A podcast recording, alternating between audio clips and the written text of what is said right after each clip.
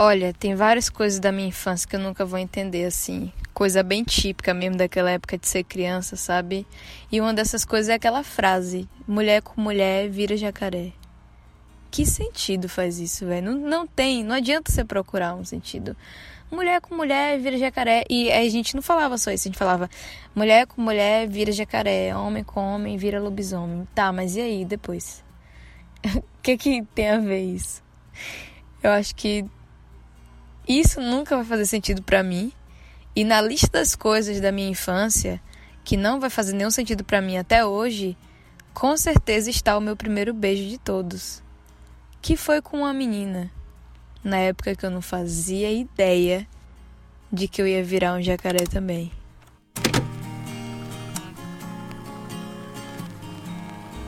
Você está ouvindo Lésbica e Ansiosa, um podcast original por mim, Elaine Baeta.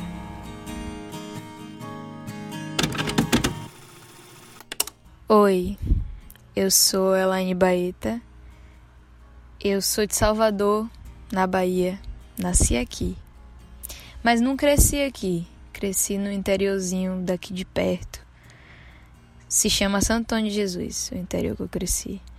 Agora eu tenho 22 anos, mas quando eu dei meu primeiro beijo eu tinha uns 8, 9, por aí. Não lembro de datas direito, tenho muita dificuldade para lembrar de datas. Uma vez eu não dei feliz aniversário para minha mãe. Porque eu esqueci. Eu tenho muita dificuldade com datas. Minha memória é ótima com detalhes, mas com datas eu sou péssima. Só que eu lembro de muita coisa sobre esse primeiro beijo, principalmente porque ele foi com a menina e isso é muito marcante para mim. Porque eu nunca ia imaginar. Naquela época não, não pensei, ah, então eu sou lésbica. Não, eu, eu simplesmente. Eu não sei, não sei. A gente era de Salvador, minha família. A gente, eu nasci aqui, meu irmão, que é mais velho do que eu, também nasceu aqui. Meus pais, quer dizer, minha mãe é de Salvador? Nem sei se minha mãe é de Salvador, velho. Meu pai é. E eles se conheceram aqui de qualquer forma e tiveram os primeiros dois filhos aqui, que somos eu e meu irmão. E quando a gente era pequeno ainda, a gente foi pro interior. Foi uma época bem difícil da nossa vida. Essa mudança. A gente nunca foi uma família com muito dinheiro, então é, a gente viu muita, muita coisa, a gente passou por muita coisa. Muita coisa muito pessoal para falar, mas a gente viveu muita coisa do nível de sentir fome, sabe? Foi bem estranho se mudar para o interior. Não só pela parte da dificuldade financeira que a gente estava tendo nessa época e de comer pouco e de não ter nada e de não conhecer ninguém e de estar numa casa sem móveis nenhum. Era bem mas pelo menos despertava a nossa criatividade, né? Eu e meu irmão inventava todo tipo de brincadeira. Numa casa sem móveis. Era. Era engraçado. E aí, depois as coisas foram começando a ficar melhorzinhas, sabe? Meu pai conseguiu matricular a gente em um clube que tinha perto de lá da casa que a gente morava. E era, nossa, foi muito bom, foi muito feliz. Sério. Imagina você ir de uma casa que não tem móveis, é que você passou dificuldade, sentiu fome, teve todos, todos os problemas. E aí foi melhorando no nível de seu pai conseguir matricular vocês em um clube. Que não era o melhor da cidade, mas ainda era um clube. Tinha uma piscina. Eu nunca tinha visto uma piscina na minha vida. Foi muito louco ver uma piscina. Eu achei incrível a piscina. Um buraco com um bocado de água dentro. Eu achei isso demais. Sério. Meu Deus do céu. Eu me apaixonei pela piscina assim que eu vi a piscina. Não era o melhor clube, mas era um clube muito bom. Muito bom mesmo. Dava para ir a pé de casa. E eu lembro que a gente ia várias vezes na semana, várias, várias. Meu pai levava a gente várias vezes era, era diversão, sabe? Porque no interior não tinha realmente nada para se fazer, não tinha. A gente brincava na rua às vezes com as pessoas, eu conheci uma menina incrível, chamada Andrea. Eu vou falar o nome dela mesmo porque, sei lá. A, a da menina que eu beijei eu não vou falar, óbvio, mas Andrea eu vou falar. Andrea é incrível, meu Deus do céu. Poxa, Andrea, eu gostei tanto de ter sido sua amiga, véi. Eu conheci a Andrea no dia que o pai de Andrea morreu. Foi muito doido para mim, porque eu nunca tinha visto isso na minha vida. Eu acho que eu não, não conhecia a morte direito, não. E aí, quando eu quando eu fiz amizade com a Andrea, foi louco, porque o pai dela já tinha subido na minha casa quando ele tava bêbado. Ele ficava bêbado assim em dia de jogo, mas não bêbado chato, sabe? Bêbado alegre. Ele confundiu a casa dele com a minha, subiu. E foi daí que eu descobri que tinha uma menina pequena, porque ele disse, ele achou que eu era filha dele. E aí ele fez, olhou para mim e fez André, aí eu chamei minha mãe, aí a mãe falou: "Não, você tá na casa errada, não sei o quê". E aí eu descobri que André existia, que ela tinha a minha altura e que ela parecia comigo de alguma forma. E aí, a partir disso, a gente meio que. Eu não lembro como foi direito, eu era muito pequena, mas eu lembro que a mãe dela me chamou e disse pra minha mãe que ia me olhar e a gente brincou. Nossa, foi tão bom conhecer a Andrea. Ela tinha tanto brinquedo, meu Deus do céu, eu nunca vi tanto brinquedo na minha vida.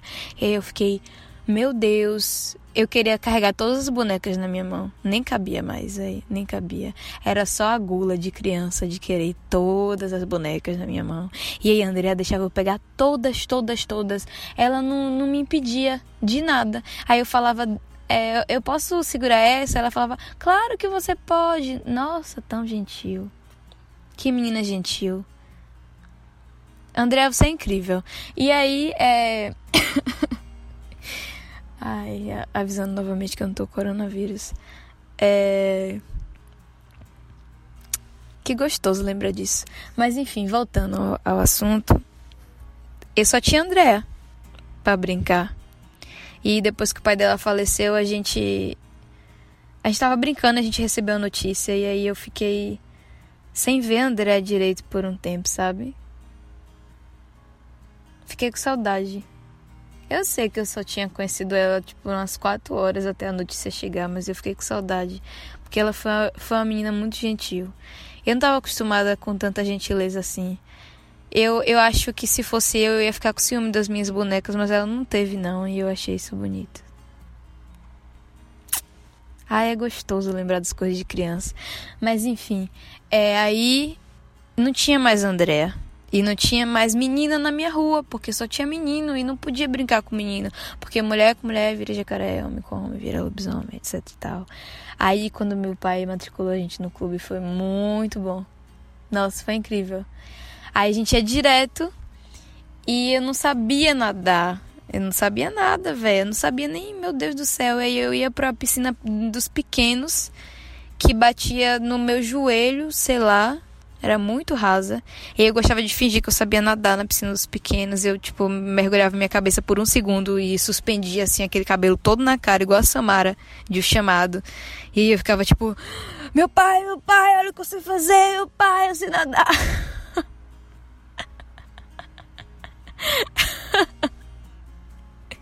oh, coitada. E meu pai era meio hardcore. Meu pai sempre foi um pai muito hardcore. É, eu aprendi a andar de bicicleta com meu pai me botando na ladeira e me empurrando. E falando: pedala, pedala. É pra pedalar, não sei o que. A gente aprendia no ato as coisas. Meu pai me jogou na parte funda da piscina dos adultos desse clube. E eu fui afundando assim. Ele bate os braços, bra bate os braços, que, que é assim que você aprende a nadar. Com meu pai é assim: você aprende as coisas no ato. E eu não aprendi a nadar assim. Quer dizer, aprendi até. Só que as melhores coisas de todas que eu aprendi assim de piscina, eu aprendi com a menina que foi meu primeiro beijo.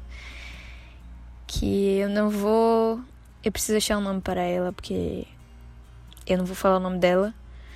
Porque Santo Jesus todo mundo conhece todo mundo. E porque ela não é lésbica e ela não é nada. E eu não quero expor essa menina. Então, o nome dela era.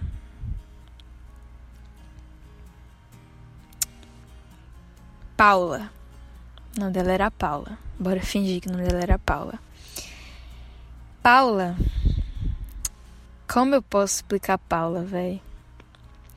Primeira vez que eu vi Paula, talvez não foi a primeira, mas a primeira vez que eu reparei que Paula existia, ela tinha acabado de perder um negócio de natação. No clube que a gente frequentava era da seguinte forma: tinha um dia na semana que se dividia a piscina no meio, a piscina dos adultos. Isso já já estava já pegando as manhas de, de nadar, mas não sabia direito. Dividia no meio a piscina dos adultos e aí a piscina dos adultos era assim: o lado direito era raso, o lado esquerdo era raso e o meio era super fundo. Aí botava um negocinho de corda com, com uns, umas paradas sinalizando assim, colorida, e aí dividia a piscina no meio. Quem era sócio do clube, que frequentava lá, ficava na parte da piscina que não ia usar, em um lado da piscina. E quem era quem era do grupo de natação ficava do outro lado com a professora lá e as outras crianças do grupo de natação. Eu queria muito ter feito parte do grupo de natação, mas meu pai não podia pagar. E aí eu tive a ideia brilhante de começar a observar as pessoas e imitar elas. Quem ia me impedir de fazer isso? Ninguém. E aí eu ficava muito prestando atenção em tudo. E a primeira vez que eu reparei em Paula, ela tinha acabado de perder um negócio. Eu lembro. Paula não era melhor, velho. Ela não era melhor. Ela não era melhor. Ela era a segunda melhor em tudo. E, e dava para perceber, sabe? Que ela era a segunda melhor em tudo. Porque a primeira melhor em tudo era uma menina que acho que se eu falar o nome dela, todo mundo vai perceber também. Acho que elas são amigas até hoje. Hum, Priscila. Priscila era a melhor em tudo, em tudo. Ela era nadava mais, mais rápido, fazia tudo. Era que a professora da natação mais puxava o saco, sabe? E Paula ficava em segundo lugar em tudo. Na minha cabeça, Paula ficava em primeiro lugar em tudo. Meu Deus do céu eu não sei explicar. É, sabe aquele negócio do eu não sei se eu quero ser ou se eu quero ter? Mas eu não queria ter, eu era uma criança. Mas eu não sei explicar. Ela parecia uma princesa da Disney de um filme da Barbie para mim, sei lá, ela era um negócio muito doido. Eu achei ela muito adorável, principalmente porque ela sabia perder, véi. E isso era muito adorável para mim, tipo, Sabe aquele negócio de Andréa? Dela me dar boneca, sendo que eu não sei se eu, se eu seria tão boa assim em dar minhas bonecas pra uma menina estranha. Eu não, não sei perder. Não sabia perder. Acho que até hoje eu não sei perder direito, não, se eu for ser bem sincera. Mas. Paula sabia perder, véi. Era tipo um. Ah, fiquei em segundo lugar. Pô, deixa pra próxima. Da próxima eu vou dar o meu melhor. Eu achava isso muito Sei lá, véi. Poxa, eu, eu, sei lá, não sei. Eu sei que eu comecei a ficar obcecada pela menina, obcecada mesmo. Eu, eu gostava de, de ver Paula. E aí a gente foi. A gente acabou fazendo amizade porque eu fui descobrindo que ela também ia pro clube em outros dias da semana, principalmente nos finais de semana. E aí a gente acabou meio que se conhecendo, sabe? E ela queria companhia para brincar e eu queria aprender a nadar. E aí a gente super fez um, um acordo, tipo, ah, você brinca comigo e tipo, do que eu quiser, porque criança tem isso, né? Criança não quer só brincar, ela quer brincar do que ela quiser, do que ela inventar. E todo grupinho tem que concordar. E aí, Paula não tinha um grupinho, então eu deveria ser a cobaia das brincadeiras inventadas dela e eu topei. Mas ela também ia ter que ser minha professora de, de natação. E aí a gente super fez esse, esse plano de criança. E a gente começou a, fazer isso, sabe? A gente brincava de sereia, de descer o tubo água, que pra mim é tobogã, sempre vai, ser, sempre vai se chamar tobogã. A gente começou a fazer essas brincadeiras, essas coisas todas. E ela também começou a me, me ensinar a nadar, e mergulhar borboleta, e bater os braços, e flutuar, e um bocado de coisa. E a gente foi ficando muito próxima, velho. Nossa, eu contava os segundos para ver Paula. Eu não sei o que, que se passava na minha cabeça. Eu não sei, eu, honestamente não sei. Mas eu amava estar tá perto de Paula. De um jeito diferente que eu amava estar tá perto de Andréa. Eu amava estar tá perto de Andréa, achava Andréa gentil, mas Paula. Paula era um, um jeito diferente de amar estar perto de Paula. Eu, eu sempre soube disso. Só que eu, eu nunca. Sabe, velho? Sei lá, criança não pensa nessas coisas. Criança sente as coisas e fica, hum, tá, mas vou mastigar meu chiclete aqui e não vou pensar nisso não. É meio que isso, sabe? E o beijo, né? Vamos para o beijo. Paula gostava de um menino mais velho. Ele deveria ser, sei lá, umas duas, três, quatro séries mais velho que, que a gente consequentemente anos também. E era um menino já pra frente, sabe? Ousado. E ela queria beijar ele, porque eu acho que ele só ia ficar com ela se ela beijasse ele, alguma coisa assim. Não lembro. Mas tinha que ter o beijo. E ela não sabia beijar, ela nunca tinha beijado na vida. Nem eu. E aí Paula teve a brilhante ideia de me perguntar, de me pedir se ela podia testar na minha boca o beijo que ela queria dar nesse menino. Porque ela não queria errar. Então ela precisava de outra cobaia. Só que dessa vez não era para uma brincadeira de nadar sereia, era um negócio mais sério. E eu fiquei tão nervosa com isso, meu Deus do céu. Não sei nem. Eu topei. Eu topei. Claro que eu topei. Meu Deus. nem precisei pensar muito, na verdade, eu topei. E eu lembro que a gente tava no chuveirão, a gente sempre ia depois que a gente saía da piscina tomar banho de chuveiro. E a gente estava no, no chuveirão e eu já tinha concordado, mas nunca chegava a hora. Tipo, eu já tinha dito, tá, mas Paula fazia o suspense, nunca chegava a hora. Toda hora que eu achava que ia ser a hora, não era a hora. Não era. E quando a gente tava no chuveirão, tirando cloro da, do cabelo e do biquíni, de tudo. Aí aconteceu. Que engraçado. Aconteceu e foi só isso, sabe? Paula saiu do, do chuveirão como se nada tivesse acontecido ali. Foi muito normal e automático e sem sentimento nenhum para Paula. Só que para mim eu fiquei ali embaixo, velho, do chuveirão. Me sabe, sei lá.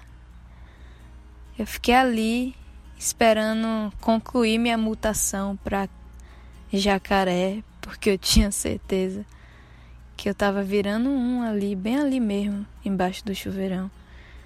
E eu fiquei ali, tipo, meu Deus, o que acabou de acontecer aqui? E foi isso. Foi esse meu primeiro beijo da minha vida. A gente se afastou um pouco depois, ela começou a namorar esse menino. Pelo visto, eu fui uma ótima cobaia e o beijo deu certo. Ela não sentiu nada por mim, nem nada pelo beijo. Eu fiquei apaixonada sozinha. Eu ficava com saudade de Paula, eu via ela distante, com os amigos do menino, e falando de coisas mais avançadas, e eu só queria brincar de sereia de novo. E eu perdi Paula. Na verdade, eu nunca tive Paula. Só Paula me teve. E continuo um jacaré até hoje. Até hoje eu paro para pensar, por que mulher com mulher vira jacaré de tantos bichos pra gente virar, de tantas coisas pra gente se transformar? Por que jacaré, né, véi? Várias questões, várias coisas que eu nunca vou entender. Como é que alguém consegue ser gentil como Andréa? E como é que alguém consegue não sentir nada como Paula? E como é que eu gosto de Paula? Como é que eu deixei? Por que eu deixei? Sem pensar muito, porque foi tão assim espontâneo de eu deixar.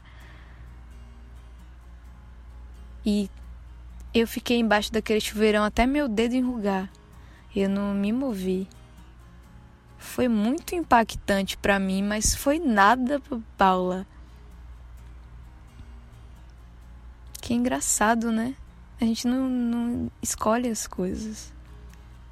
Tem coisas que vão significar muito para alguém e para outra pessoa não vai significar nada e tá tudo bem. Tá tudo bem. Eu acho que todo final de fita eu vou terminar falando isso, que tá tudo bem, porque no final tá mesmo. E daí? Sabe? Sobrevivi ao beijo do chuveiro e Aprendi a nadar, eu nado muito bem, eu tenho medalhas de natação agora. Eu sou uma ótima nadadora. E eu sou um jacaré. Com toda a certeza do mundo. Eu sou um jacaré. Lésbica e Ansiosa. Um podcast original por mim, Elaine Baeta.